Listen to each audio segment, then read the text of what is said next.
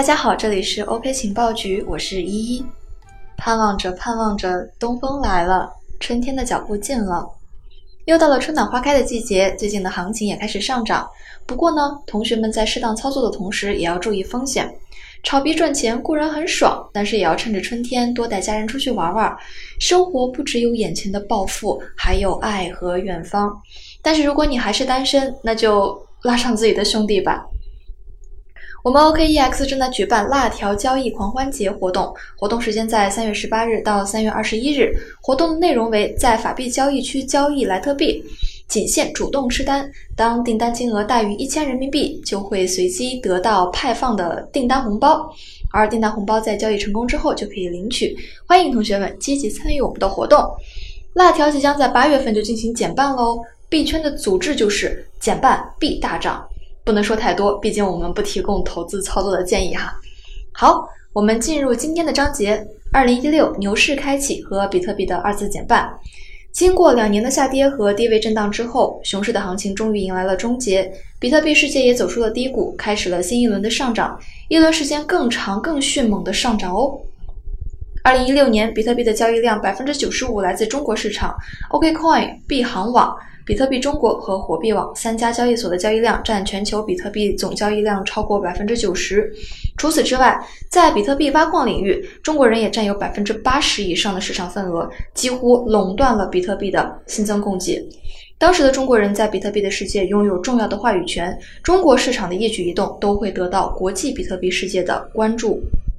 二零一六年的一月，央行召开了数字货币研讨会。央行行长周小川在会上明确了央行发行数字货币的战略目标，还表示啊，早在二零一四年呢，央行就已经成立了发行法定数字货币的专门研究小组，对数字货币相关的问题进行了前瞻性的研究。二零一五年，对数字货币发行的业务、运行框架、数字货币的关键技术等，又进行了深一步的研究，形成了人民银行发行数字货币的系列研究报告。此次研讨会虽然没有直接提及比特币和其他加密货币的情况，但是依然成为了稳定中国币圈的镇静剂。在接下来一年多的时间里，为全球最大的比特币市场提供了相对稳定的政治环境。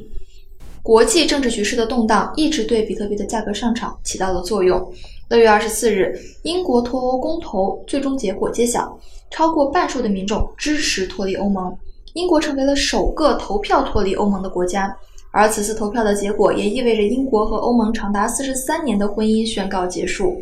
随后，英国首相卡梅隆宣布辞职，而这一政治事件对全球的经济产生了一系列的连锁反应。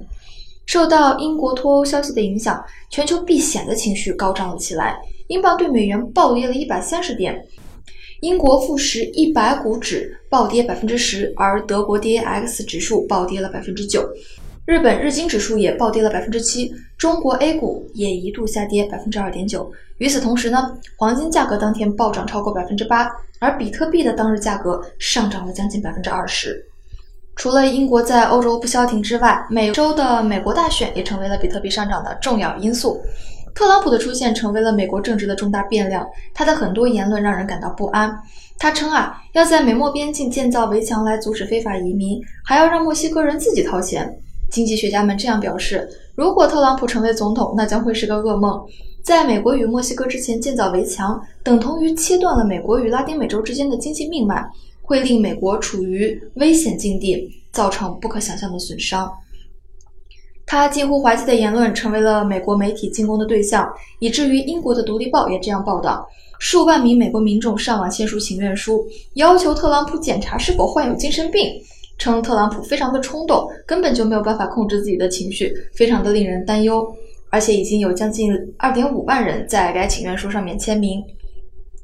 可是令人意想不到的事情发生了，特朗普最终赢得了大选，成为了美国总统。而受此事件的影响，避险情绪又高涨了。纳斯达克指数在当天跌幅百分之五点零八，而道琼斯指数跌幅则是四点六五。日经指数也暴跌了百分之五，与此同时，国际金价却大涨了百分之四，而比特币的价格也上涨了百分之五。在亚洲，一场明目张胆的财富搜刮运动正在进行着。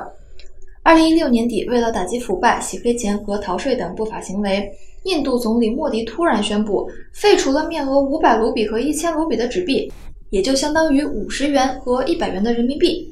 这就意味着印度民众手中百分之八十五的财产瞬间变成了废纸。虽然是打击不法分子的重磅炸弹，但是对于大部分的民众来说，不方便之处也是显而易见。大量的民众聚在一起，手举标语表示抗议。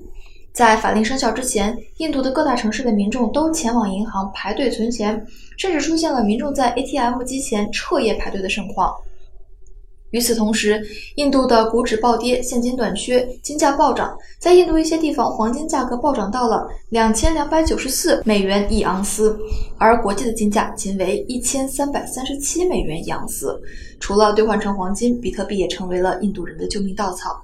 法令颁出后，印度比特币交易所的交易量和用户量都开始了指数级别的增长，甚至出现了印度交易所的币价要比国际交易所的币价高出近十二个百分点的情况。这不仅让人们想起了塞浦路斯事件，在动荡的政局不断推高比特币价格的同时，比特币和加密货币的合法化进程也在进行当中。二零一六年五月，日本首次批准数字货币监管法案，并且将比特币定义为财产。日本也因此成为了亚洲首个承认比特币合法地位的国家。日本金融服务局更是直言不讳地赞扬了区块链技术的优势和好处，并且表示呀，日本应该成为区块链领域的领导者。二零一六年的七月十日，比特币第二个半日发生，在区块链高度为四二零零零零后，比特币迎来了第二次减半。比特币新区块的奖励由二十五 BTC 减半成了十二点五个 BTC。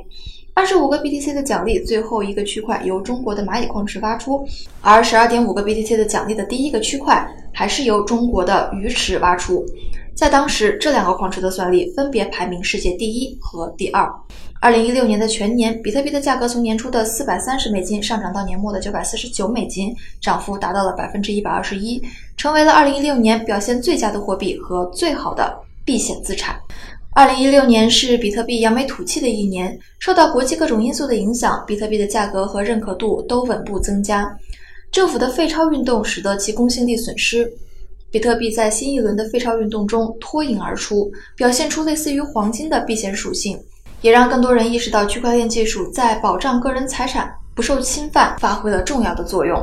各国政府对比特币和区块链技术都开始表现欢迎的态度。与此同时，以太坊带来的融资变革也在如火如荼的进行当中。那么，今天的节目到这里就结束了。关注我们的音频栏目《区块链情报速递》，我们明天再见，拜拜。